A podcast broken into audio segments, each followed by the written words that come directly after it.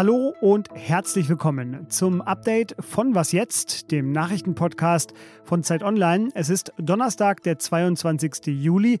Mein Name ist Fabian Scheler und ich freue mich sehr, dass Sie auch heute wieder dabei sind. Hier geht es jetzt um Angela Merkels wahrscheinlich letzte Sommerpressekonferenz als Bundeskanzlerin. Was man vermisst, merkt man meistens erst, wenn man es nicht hat. Insofern ist das eine Frage für später. Ja, das war ihr und das wird auch unser leicht philosophisch angehauchter Einstieg in diesen Podcast. Außerdem bespreche ich heute hier Nord Stream 2, die umstrittene Gaspipeline. Da gibt es seit gestern so eine Art Deal, vielleicht Angela Merkels letzter großer Deal. Das alles jetzt hier, wir legen los. Redaktionsschluss ist wie immer 16 Uhr. Werbung. Wie geht es weiter mit der Europäischen Union?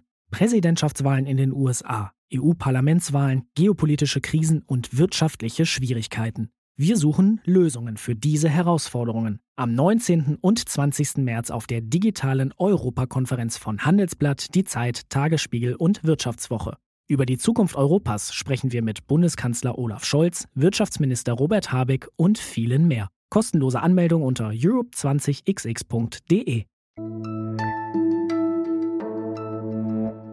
Es ist die äh, umstrittenste Gaspipeline Europas, Nord Stream 2. Künftig soll sie von Russland aus über die Ostsee direkt nach Deutschland verlaufen und dort soll Erdgas fließen und das womöglich noch in diesem Jahr. Denn seit gestern steht fest, die Pipeline wird fertig gebaut. Es fehlen ja ohnehin nur noch wenige Kilometer. Aber das war lange nicht klar. Und deswegen ist das eigentlich eine Nachricht an sich. Denn die USA hatten eigentlich äh, den beteiligten Unternehmen äh, Sanktionen angedroht und auch umgesetzt. Und deswegen ist der Bau ins Stocken geraten. Jetzt aber haben die USA ihren Widerstand aufgegeben. Und ich versuche jetzt erstmal grob die Interessen zusammenzufassen. Also, Deutschland erhofft sich Ganz einfach leichteren Gastransport, fallende Gaspreise und nicht zuletzt muss die deutsche Regierung ja schließlich auch ihre Zusage gegenüber den beteiligten Unternehmen einhalten. Russland kann jetzt Gas ohne den Umweg über die Ukraine nach Mitteleuropa leiten. Das spart Zeit, Geld und das verschafft Russland auch ja, ein politisches Werkzeug, auch wenn die russische Regierung bestreitet, das irgendwann mal als Druckmittel einsetzen zu wollen. Die USA haben sich gegen das Projekt massiv gewehrt, denn sie wollten zum einen selbst Gas äh, nach Europa verkaufen. Äh, sie wollten diese Pipeline also verhindern. Sie sind auch weiterhin dagegen. Donald Trump hatte ja damals Sanktionen erlassen. Die hat Joe Biden jetzt aber wieder aufgehoben und er hat einen ja, interessanten Deal gemacht, denn er hat eigentlich keine so richtige Gegenleistung dafür bekommen. Und zu guter Letzt noch äh, die Ukraine und Polen, die sehr unzufrieden sind mit dem jetzt gefundenen Deal. Und warum, das möchte ich jetzt besprechen mit meiner Kollegin Johanna Roth aus dem Politikressort. Hallo Johanna. Hallo Fabian. Johanna, bevor wir zu Ukraine und Polen kommen, erstmal, wer ist denn der Gewinner dieses Deals? Ich glaube, der größte Gewinner ist schon Wladimir Putin bzw. die russische Regierung, denn sie hat jetzt ihren Willen bekommen. Diese Pipeline wird ohne Sanktionen voraussichtlich fertig gebaut. Ähm, und natürlich äh, ist die Wirkung auch ganz beachtlich. Putin kann jetzt eben äh, zeigen, dass äh, der Westen ihm nicht so wirklich was entgegenzusetzen hat, dass diese Pipeline trotzdem fertiggestellt wurde, obwohl er wiederholt Provokationen begangen hat, äh, vor allem gegenüber der Ukraine. Ähm, Angela Merkel hat also diesen Deal noch vor dem Ende ihrer Amtszeit in trockene Tücher bekommen. Das ist sicherlich auch was, was sie als Erfolg verbuchen kann. Bei Joe Biden wird sich noch zeigen müssen, ob er dadurch wirklich gewinnt, denn das ist natürlich ein politischer Vorschuss an die künftige Bundesregierung, den er da jetzt gegeben hat, den er da jetzt gewährt hat. Ähm, und er wird dadurch äh, innenpolitisch doch erheblich unter Druck geraten, denn, wie du schon gesagt hast, in den USA wird diese Pipeline, dieses Projekt sehr, sehr kritisch gesehen. Ich habe es ja gerade schon angesprochen und wir hatten diese Pipeline auch schon mehrfach hier als äh, Podcast-Thema. Äh, in Europa war Deutschland eigentlich fast alleine äh, als Unterstützer dieses Projekts. Ähm, wie haben denn die anderen Europäer reagiert, vor allem die osteuropäischen Nachbarn? Die osteuropäischen Nachbarn äh, sehen das sehr, sehr kritisch ähm, und überhaupt aber wird das Ganze in Europa nicht mit großem Wohlwollen betrachtet. Deutschland ist da doch einen ziemlichen Alleingang eingegangen. Die Ukraine fürchtet um ihren Status als Transitland, denn auch wenn sie jetzt finanziell dafür entschädigt wird, wie das die Bundesregierung und die USA versprochen haben, ist das keine wirklich dauerhafte Lösung und es äh, gewährt natürlich auch die sicherheitspolitische Garantie nicht so wirklich. Äh, ganz kurze Frage noch zum Schluss. Kann das Projekt denn überhaupt noch gestoppt werden? Der Bau der Pipeline selbst ist ja fast abgeschlossen. Insofern ähm, wird das sehr wahrscheinlich nicht mehr gestoppt. Was natürlich sich äh, stoppen ließe, wäre dann der Fluss des Gases selbst. Da spielt natürlich eine Rolle, wer ab September in Deutschland regieren wird, ob das eine Regierung mit grüner Beteiligung ist. Die Grünen sind ja doch sehr entschlossen gegen dieses Projekt gewesen.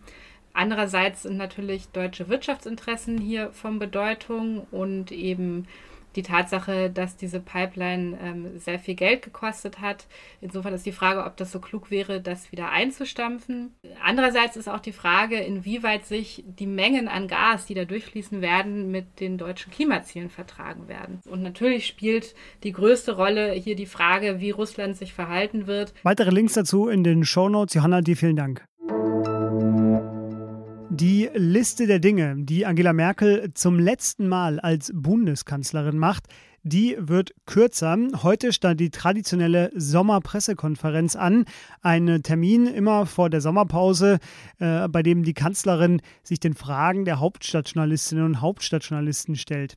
Das Wichtigste zusammengefasst. Sie warnte zunächst vor einer vierten Corona-Welle. Die Infektionszahlen steigen seit einigen Tagen wieder, und zwar mit einer deutlichen und äh, wie ich finde auch besorgniserregenden Dynamik. Außerdem warb sie erneut für eine Impfung mit diesem fast schon ikonischen Satz. Je mehr geimpft sind, umso freier werden wir wieder sein. Das große Thema aber dieser, nun ja, bilanzähnlichen Presserunde, das war Merkels Klimapolitikbilanz. Sie sagte, dass ich ähm, sehr viel Kraft für den Klimaschutz aufgewandt habe. Aber sie gab auch Fehler zu. Gemessen an dem Ziel deutlich unter 2 Grad oder möglichst nah an 1,5 Grad Celsius Anstieg ist nicht ausreichend viel passiert.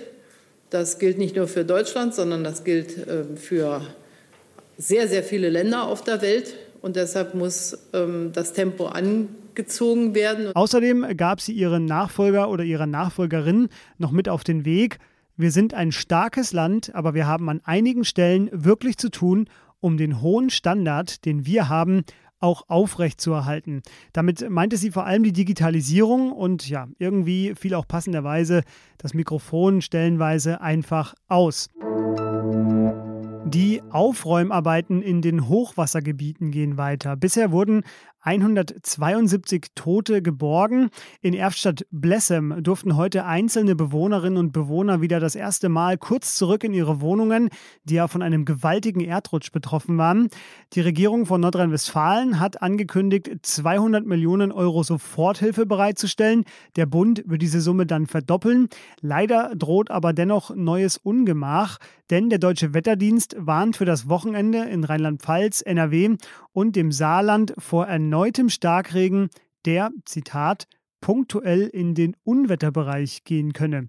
Und über die vergangene Woche sagte der Deutsche Wetterdienst, es sei anhand der gemessenen Werte ein Jahrhundertereignis gewesen. Weiter geht auch die Diskussion um die Frage, hätte man eher und besser warnen können? Der Präsident des Bundesamts für Bevölkerungsschutz und Katastrophenhilfe Armin Schuster hat heute nämlich erstmals zugegeben, es sei nicht optimal gelaufen. Eine erste Maßnahme gibt es aber jetzt schon, denn seit gestern ist so gut wie beschlossen, die Warn-SMS für betroffene Gebiete soll kommen. Was noch? Sie kennen das bestimmt auch. Sie wollen eine bestimmte Seite ansteuern, vertippen sich dabei aber und landen dann in den dunkelsten Ecken des Internets. Zum Beispiel, wenn Sie gmail.com eingeben, das M vergessen und dann bei Gail, also G-A-I-L, .com rauskommen. Da können Sie aber unbesorgt sein, denn der Besitzer dieser Domain, der hat ein FAQ da geschaltet, weil es offenbar mehreren tausend Menschen am Tag so geht, dass sie auf seiner Seite landen. Und er hat dort auch in diesem FAQ die wichtigsten Fragen beantwortet. Zum Beispiel die, was passiert, wenn man auch intime Fotos an, äh, aus Versehen an gail.com geschickt hat und nicht an eine E-Mail-Adresse mit gmail.com. Für die Antwort einfach mal testen. Viel Spaß damit! Ja, das war das Update an diesem Donnerstag. Vertippen Sie sich bitte nicht, wenn Sie morgen unseren Podcast suchen, denn dann bespricht meine Kollegin Elise Landschek unter anderem die Olympischen Spiele, die auch der Grund sind, warum Sie mich erst in knapp zwei Wochen wieder hier am Mikrofon hören werden. Ihre Mails an wasjetzt.zeit.de lese ich natürlich trotzdem. Bis dahin, bis bald. Ich bin Fabian Scheler. Tschüss.